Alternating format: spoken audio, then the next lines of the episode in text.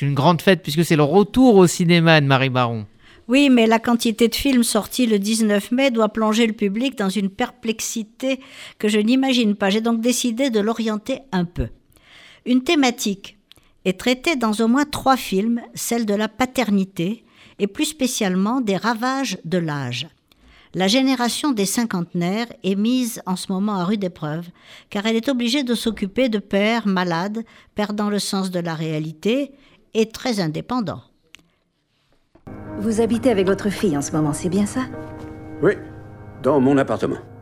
Vous voyez, la situation est très simple. Je vis dans cet appartement depuis 30 ans maintenant. C'est moi Et ma fille aimerait beaucoup qu'il soit à elle. Non, de quoi est-ce que tu parles, papa? Alors, elle a emménagé avec cet homme qu'elle a rencontré. Je suis là pour t'aider. Pour m'aider à faire quoi? Tout va très bien, Anne. Oui, je vous ai déjà parlé de l'Oscar du meilleur acteur décerné à Anthony Hopkins pour son rôle dans The Father qui sort aujourd'hui de Florian Zeller, film très dérangeant qui nous fait partager l'inconfort et la confusion qui règnent dans l'esprit d'un homme atteint de la maladie d'Alzheimer. Le jeu sur le point de vue y est tellement travaillé que le, le spectateur ne sait jamais si ce qu'il voit et entend est la réalité vraie ou celle de ce père désorienté et amnésique qui ne reconnaît plus sa propre fille.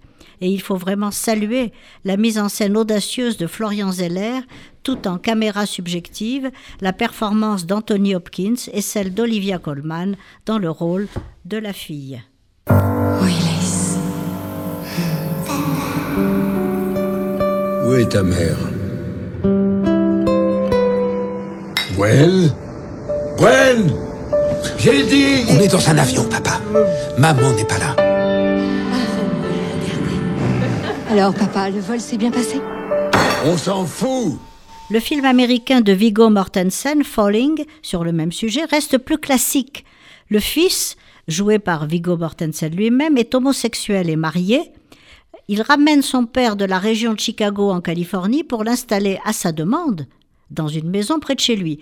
Mais c'est sans compter sur le caractère impossible du père, homophobe, raciste, agressif, grossier, égoïste, qui insulte tout le monde, surtout son fils et sa fille, et ne se souvient même plus d'avoir demandé ce déménagement. Le montage fait alterner plusieurs époques, le présent, avec la cruauté du père envers ses proches, et de nombreux flashbacks sur l'enfance du narrateur, son histoire familiale et les rapports très conflictuels avec un homme qui, de toute façon, a toujours été violent, caractériel et autoritaire, ce qui a poussé sa femme à le quitter.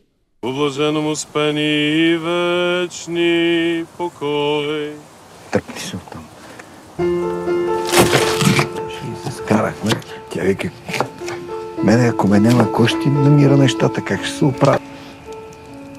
Татко, айде, аз ще... Спокойно. Какво? Ляло, само... On retrouve encore les mêmes motifs dans l'excellent film bulgare de Kristina Grozeva et Petar Valchanov, La saveur des coins. Vasile, artiste peintre septuagénaire, vient de perdre son épouse Ivanka, mais il reste persuadé que celle-ci cherche à entrer en contact avec lui depuis l'au-delà, car elle n'a pu lui laisser son dernier message.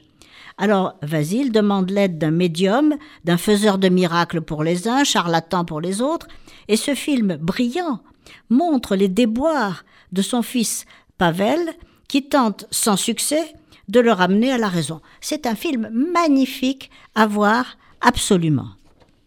J'ai hâte de parler. Faut qu'on mange dans notre cellule. Je te verrai tout à l'heure.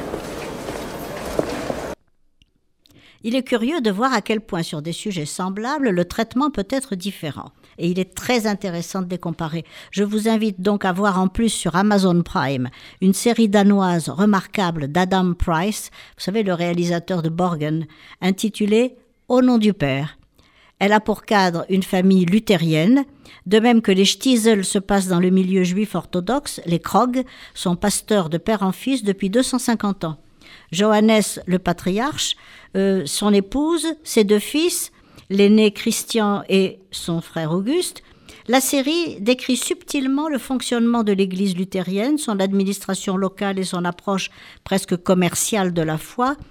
Dans ce contexte politico-social, Au nom du Père développe une réflexion intimiste sur la famille et revisite deux mythes bibliques celui des frères ennemis, Abel et Caïn, Auguste et Christian, et celui d'Abraham et d'Isaac, car la série s'intéresse aux relations difficiles entre ce père autoritaire et ses fils, pour formuler son questionnement central sur le doute qui habite tous les personnages en quête de foi religieuse ou familiale.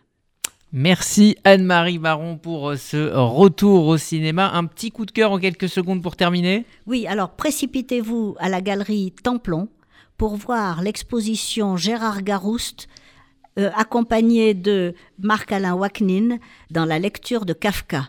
Je ne vous dis que ça.